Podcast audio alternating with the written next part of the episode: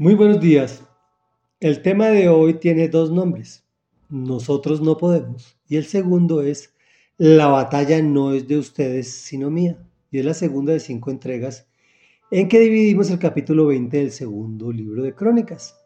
En contexto estamos hablando del exitoso rey Josafat, quien tuvo una salida en falso con Dios y perdió la paz. Sin embargo, lo que hizo fue acogerse más al Señor cuando vinieron a atacarlo, convocó ayuno y oración a todo el pueblo judío, orando y recordando a Dios sus maravillas y promesas.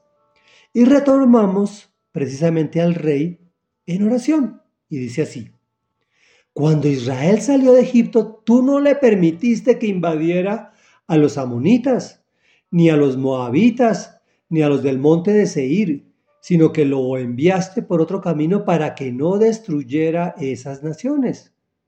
Mira cómo nos pagan ahora, viniendo a arrojarnos de la tierra que tú nos diste como herencia. Dios nuestro, ¿acaso no vas a dictar sentencia contra ellos? Nosotros no podemos oponernos a esa gran multitud que viene a atacarnos. No sabemos qué hacer. En ti hemos puesto nuestra esperanza. Todos los hombres de Judá estaban de pie delante del Señor junto con sus mujeres y sus hijos, aún los más pequeños. Entonces el Espíritu del Señor vino sobre Jaasiel, hijo de Zacarías, y descendiente en línea directa de Benaías, Heyel y Matanías. Este último era un levita de los hijos de Asaf, que se encontraba en la asamblea. Y dijo Jaasiel, escuchen habitantes de Judá y de Jerusalén, y escuche también su majestad. Así dice el Señor, comillas, no tengan miedo ni se acobarden cuando vean ese gran ejército, porque la batalla no es de ustedes, sino mía.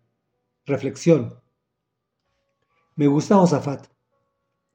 Al ver semejante problema tan grande, en lugar de fortalecer su ejército y preparar armamento, lo que hace es acudir al Señor y le recuerda que fue Él mismo quien no permitió invadir a los actuales asaltantes ni destruir sus naciones.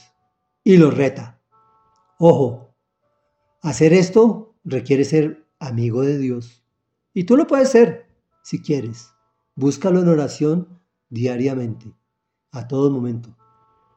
Y le dice, ¿acaso no vas a dictar sentencia contra ellos? Pero la clave fue aceptar. Nosotros no podemos. No sabemos qué hacer. Y eso es todo lo contrario de lo que nos dice el mundo. El mundo dice, si puedes, si puedes, tú sabes qué hacer. Contrario a lo que dice el Señor. Y dice, en ti hemos puesto nuestra esperanza. Y eso es lo que debemos hacer los que amamos a Dios. En Él poner nuestra esperanza.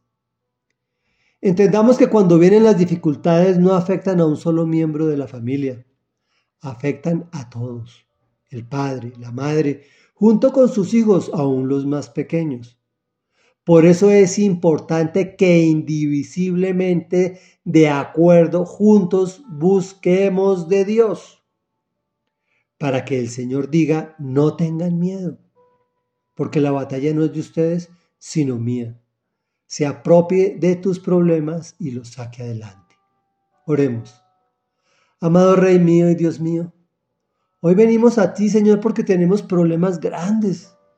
Tenemos dificultades increíbles, Señor. Estamos viviendo un mundo cambiante, un mundo en que de un momento para otro nos encerraron en nuestras viviendas y nos atacó una enfermedad, una pandemia que va mutando. Señor, y está todavía presente. Y eso nos lleva también a acudir a, los médicos, a quienes tú bendices y les diste sabiduría, pero sobre todo acudir a ti, Señor. En oración, toda la familia unida, buscamos de ti. Incluso, Señor, al punto en que te retamos porque somos tus amigos. Somos aquellos conocidos por ti que diariamente te agradecemos por el pan que nos das, por la vida que nos das, por el vestido, por el calzado, por el aire, por todo. Y te pedimos, Señor, dicta sentencia contra ellos, porque nosotros no podemos, porque nosotros no sabemos qué hacer. Y es en ti en que ponemos toda nuestra esperanza. Sabemos que los problemas afectan a todos los miembros de nuestra familia.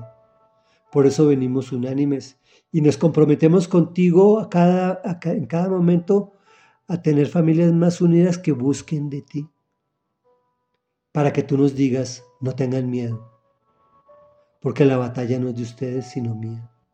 Gracias por asumir nuestros problemas y nuestras complicaciones, Señor, donde nos metimos inicialmente por no haber hecho caso de lo que tú nos habías dicho, por no haber cumplido con tus leyes, con tus mandatos, con tus insinuaciones, Señor, con tus recomendaciones. Y es en el nombre de Jesús, quien sí cumplió con todo, quien enfrentó la batalla por nosotros, en que venimos a orar. Amén y amén.